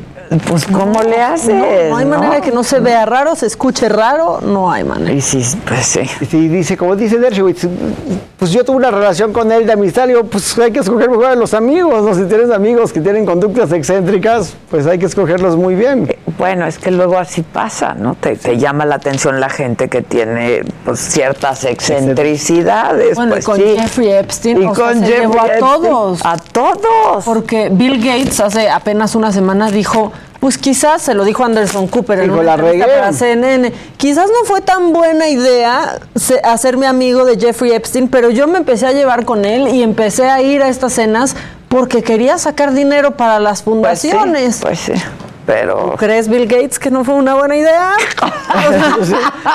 Pero, pero Bill Gates, cuando- lo primero que le preguntó a Anderson Cooper fue de su divorcio y se veía muy triste Bill Gates, o sea, se veía súper, súper triste, le está pasando re mal. Yo creo que... Los ricos pues, también lloran. No, y como dicen, el dinero y el amor y el desamor no se pueden ocultar.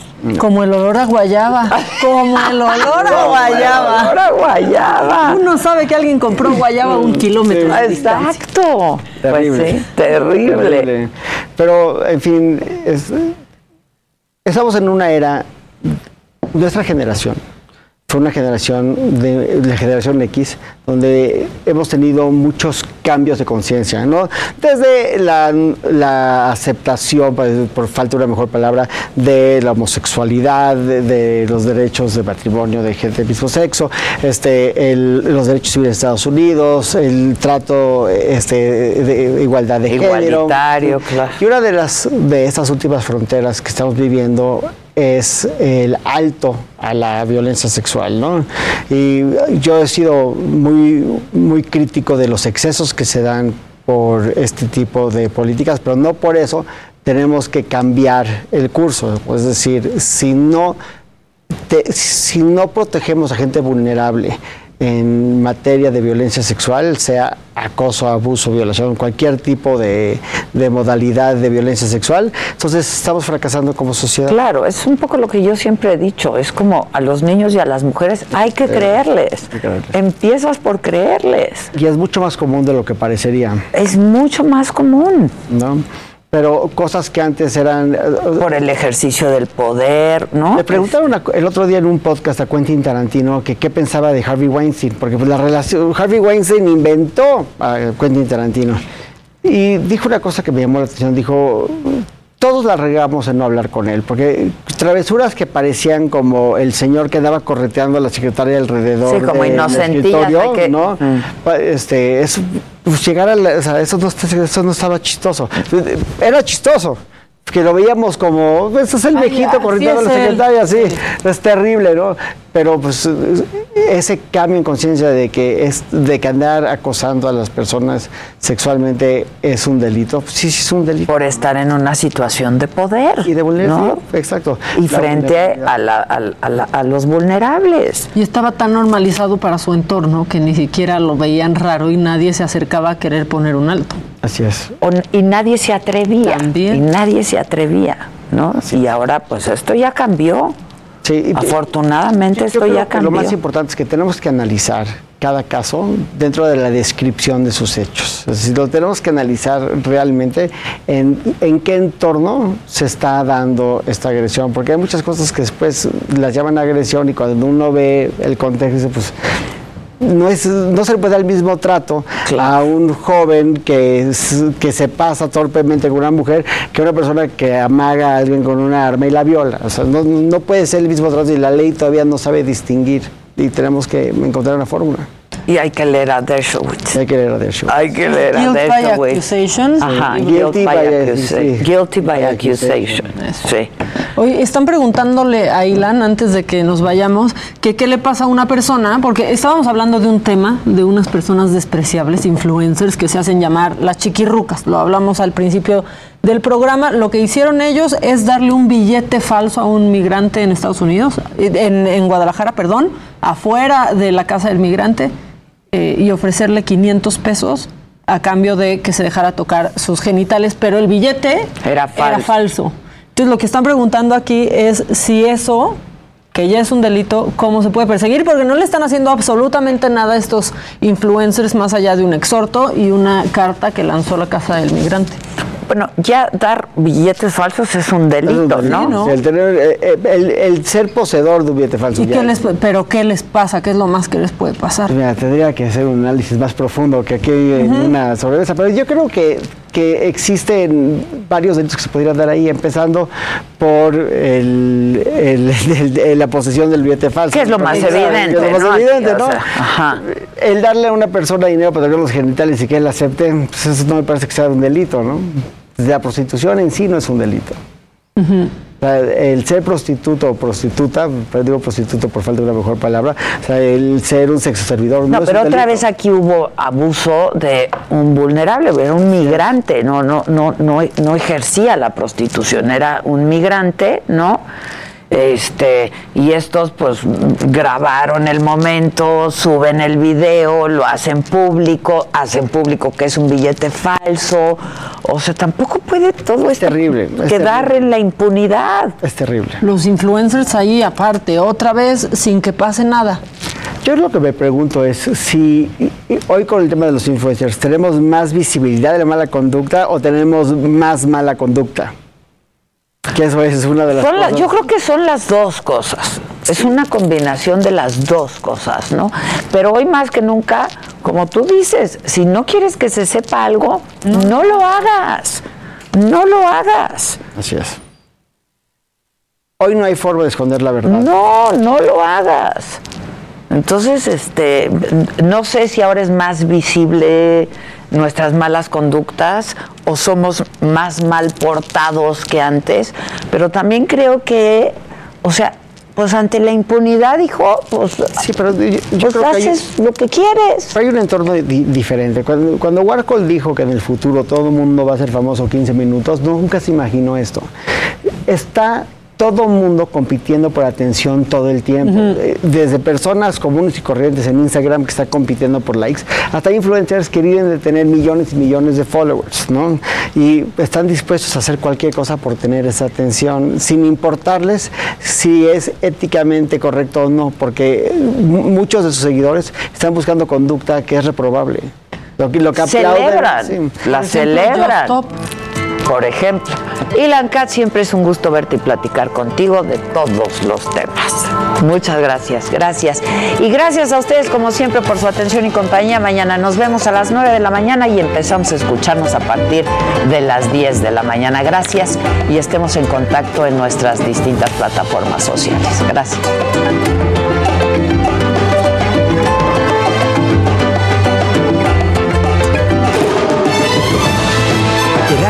Media Group presentó Me lo dijo Adela con Adela Micha.